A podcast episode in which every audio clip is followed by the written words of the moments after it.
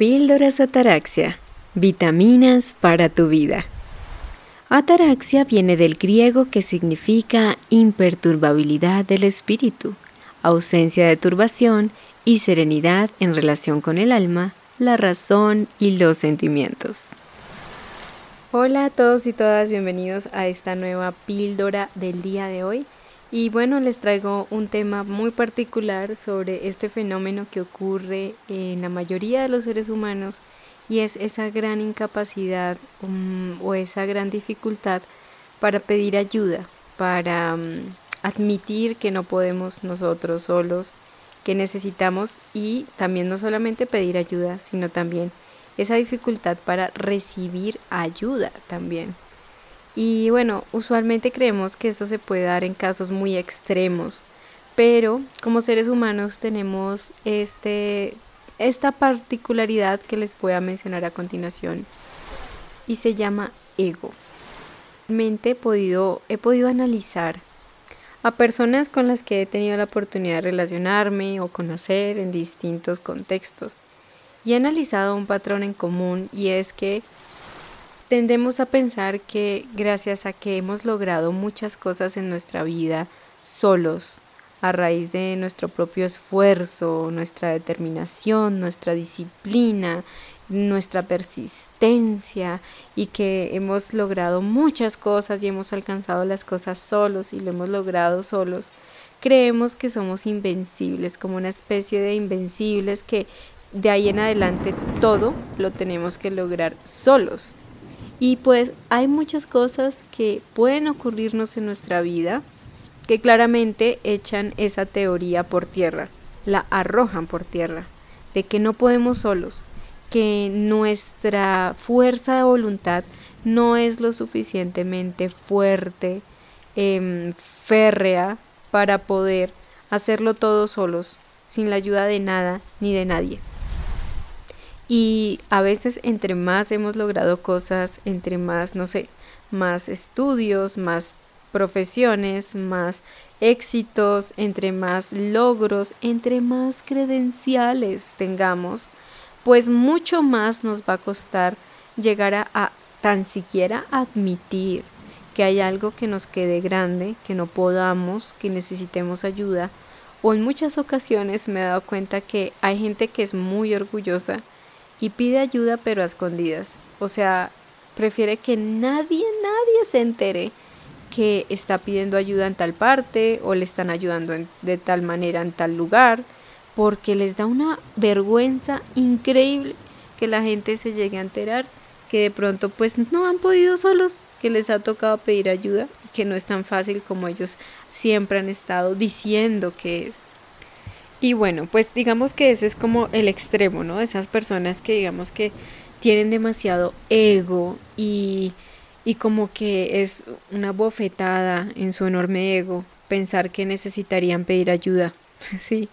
O sobre todo si de pronto esa ayuda viene envuelta en maneras que no son como tan exclusivas o tan finas o tan, no sé, tan llenas de... Mm, del prestigio, del reconocimiento y de todo lo que encierra ese tipo de términos. Entonces, bueno, como les comentaba, puede que en ese ámbito de personas que sienten que en vez de estar en el planeta Tierra viven en el, en el, en el, en el Olimpo, eh, pues que es aceptable o se espera y es normal que ellos crean que pueden hacerlo todos solos. Pero bueno, las personas del común y personas también de pronto que, que hay un poquito más de humildad, un poquito más de, de muchísimas otras cosas y que no es tan difícil admitir que requerimos de ayuda, de que se vale pedir ayuda, es algo muy humano, ¿no? Pero pues a veces, aún para nosotros, hay ciertas cosas en las que no nos gusta admitir que requeramos de pedir ayuda en otros lugares, en otras herramientas, con otras personas y que en otras palabras no podemos hacerlo solos o solas.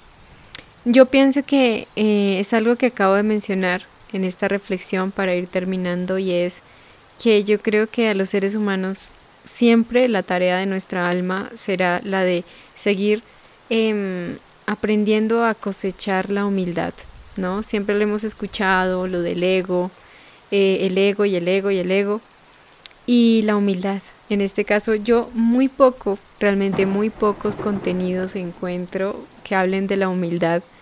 Eh, incluso en las redes sociales o en los medios, siempre hablamos mucho de tú todo lo puedes, eh, lo puedes hacer todo tú, imagínalo, lo, lo, vas a lograr tú, tú.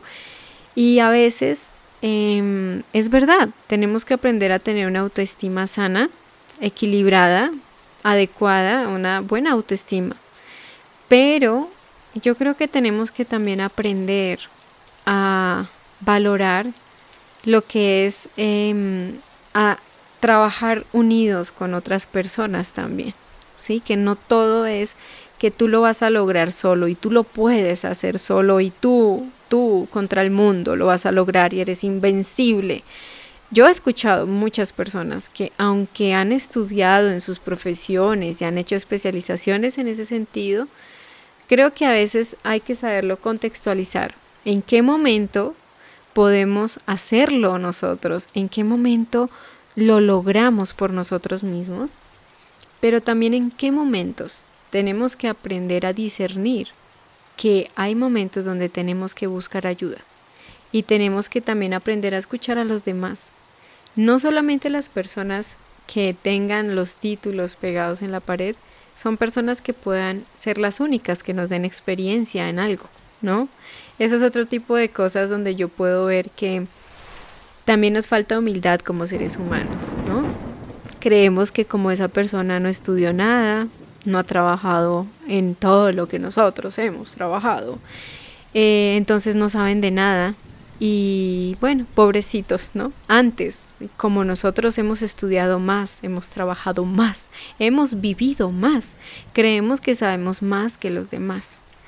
Entonces yo creo que este tema de la humildad a mí me parece interesante de trabajarlo, de reflexionarlo, porque ese tema tiene mucha tela para cortar, como dicen, tiene muchas otras áreas donde podríamos describir la humildad, ¿no? En aprender a escuchar en este caso y aprender a ver que a veces la ayuda que requeramos en nuestra vida puede venir envuelta de diferentes formas. No necesariamente puede venir a través de un profesional, experto, en un gurú. También a veces puede venir, no sé, en un abuelito, en una persona de mayor edad, que puede que ni sepa escribir y leer o en una persona que es mucho más joven que nosotros, porque se tiende a pensar que entre más años y más edad, más sabiduría. Y no siempre pasa eso también.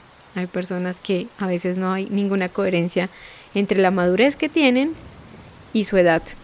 Entonces, mm, tenemos que irnos quitando esos rótulos, esos estereotipos, ¿no? O que la gente joven no sabe nada, o esto también en culturas, ¿no? Del machismo, ¿no? La mujer, ustedes que pueden saber las mujeres. Y al revés, ¿no? Eh, o los niños, hasta un niño o tu mascota te puede llegar a enseñar algo en el día de hoy. Entonces hay que abrir la mente. Em, yo cuando conozco a personas que he conocido que realmente sienten que están en el monte Olimpo, literalmente, y miran a todos los demás mortales como si fuéramos, no sé, como si fuéramos caca. es que esa es la palabra que puedo describir. Y nos miran tan despectivamente. Una vez me ocurrió también, ¿no? Una persona que, que se creía muy, muy evolucionada y muy eh, sofisticada y bueno, lo que sea. Pues me di cuenta que teníamos el mismo modelo de celular, teníamos el mismo dispositivo móvil, el mismo aparato. Y apenas él se dio cuenta de eso, me miró muy mal. Fue como, ¿cómo es que ella va a tener mi mismo teléfono? si yo soy alguien tan preparado y tan estudiado.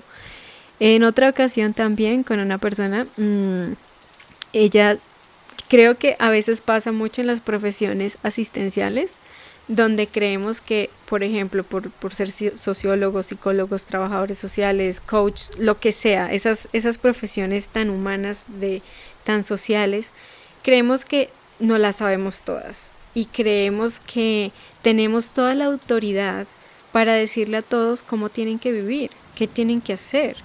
Y, y nos imponemos, podemos ser invasivos. Yo he tenido esas situaciones con personas que porque creen que que han estudiado esa profesión de ciencias humanas o porque son líderes eh, humanos y sociales y un poco de cosas, no es que esos profesores estén mal, o sea, no quiero que alguien aquí vaya a pensar, ¿qué tienes contra nosotros, los trabajadores sociales, y no hemos hecho nada? Ni contra los trabajadores sociales, ni contra ninguna otra profesión, tengo nada.